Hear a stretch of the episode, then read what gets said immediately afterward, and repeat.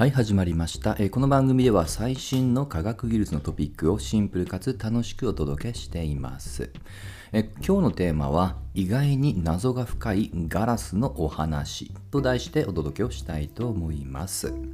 まあ、ガラスはね窓ガラスに代表されるように、まあ、我々の日常に完全に寄り添った、まあ、物質ですよね。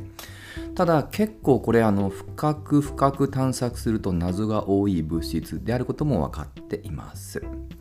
ちょっと話を変えるんですけどもあの我々が普段飲んでる水ってありますよね。あれを凍らすと固体の氷。逆に熱を加えると気体の水蒸気になりますよね。でこれに例えるとガラスは固体液体気体のどれでしょう？はい。まあおそらく99%は固体とね即答すると思います。でこれは厳格に言うと答えは出てないんです。まあちょっとねあのーまあ折衷案で言うと固体と液体の中間のような存在。それが実はガラスなんですね。はい。であの先ほど言った固体と液体と気体っていうのはねあのちょっとかっこいい専門用語で言うとあのそれぞれに変わっていく様子を相転位と呼ばれます。で中で起こっていることは、まあ、シンプルに言うと水の場合であれば水分子の引力で、えーまあ、その分子間のつながる力が安定的だったら固体。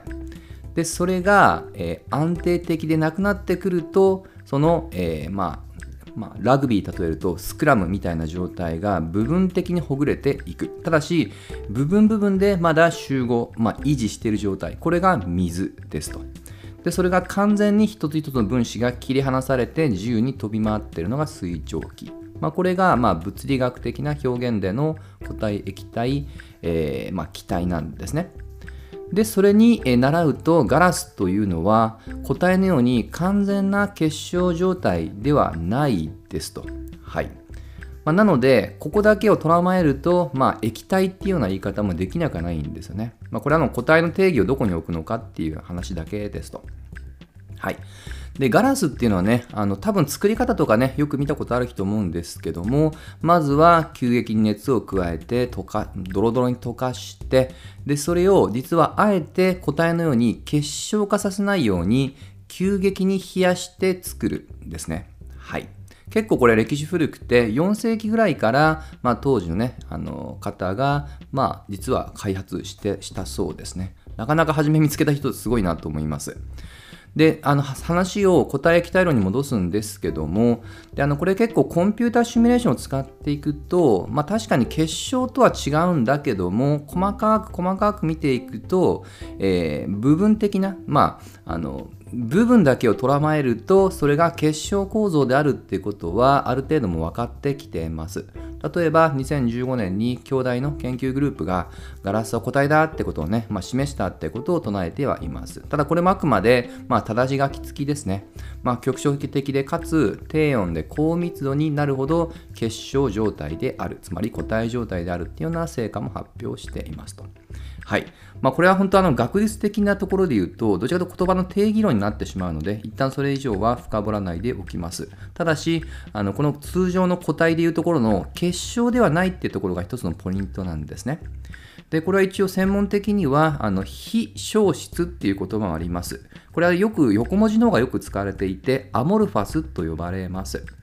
でこのアモルファスつまり結晶構造を崩した状態実はこの考え方は、えー我々が日々接しているガラス以外にも例えば金属にももう応用されてるんですね。今のようなガラスの作り方を使ってあえて結晶構造を崩す。これがアモルファス金属と呼ばれているものです。でこれはですね実は実用化に成功したのは日本人の研究者と言われています。で今では電子機器の材料としてこのアモルファス金属。実は結構これは普通の金属よりもしなやかで錆びにくい。もしくは磁気つまり磁石の影響を受けにくい、まあ、あの磁石にねあの特性に優れているとかね、まあ、そういった実はプラスのメリットもあるんですよね、まあ、そういった観点で電子機器の材料としてもよく使われるようになりました。はい。で最後にちょっともう一つだけあのこのガラスにちなむ意外なあのつながりをお話しして終わりにしたいと思います。それは2021年のノーベル物理学賞の話です。はい。でおそらく日本のメディアではあの、まあ、気候変動というね、まあ、追い風もあって、もともと日本人籍であった方のね、えー、まあ、業績をね比較的多めに発表してましたがもう一つ、えー、の、えー、受賞者まあ、受賞グループの方って言った方がいいかもしれませんが、パリージさんという方がスピングラスの解析を中心として研究成果を評価されたってことで選ばれてるんですね。はい。で、この、えー、スピングラスっていう言葉のグラスというのは、実はこれガラスです。ガラスっていうのは基本的には和製英語で、英語にはありません。英語でガラスは、えー、グラス、GLASS と綴りますと。はい。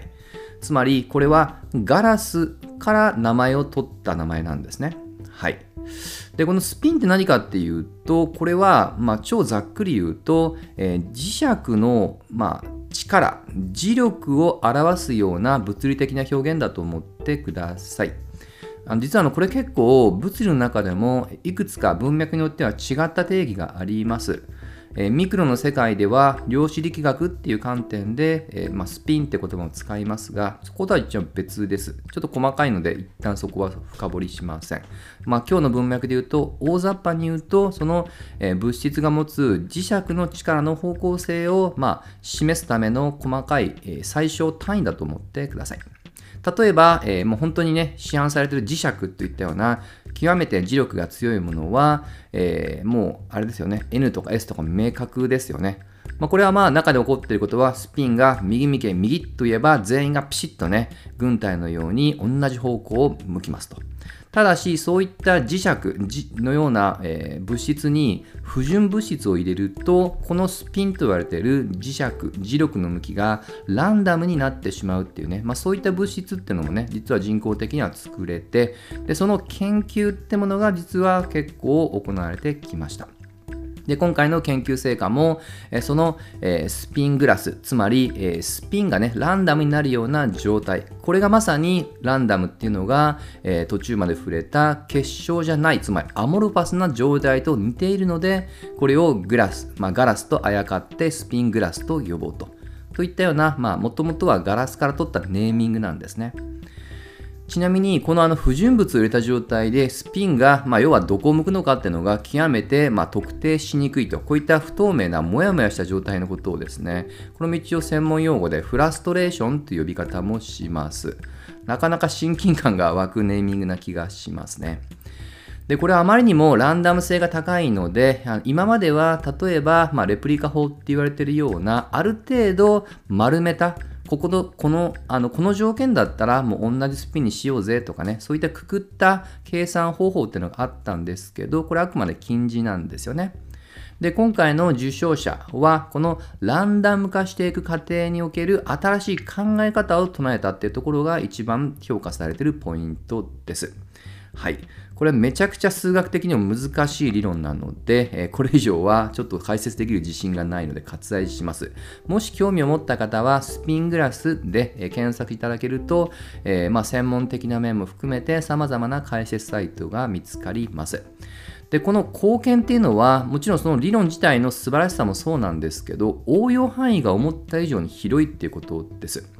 何かっていうと、このランダム性っていうのは、こういったまガラスのような無機物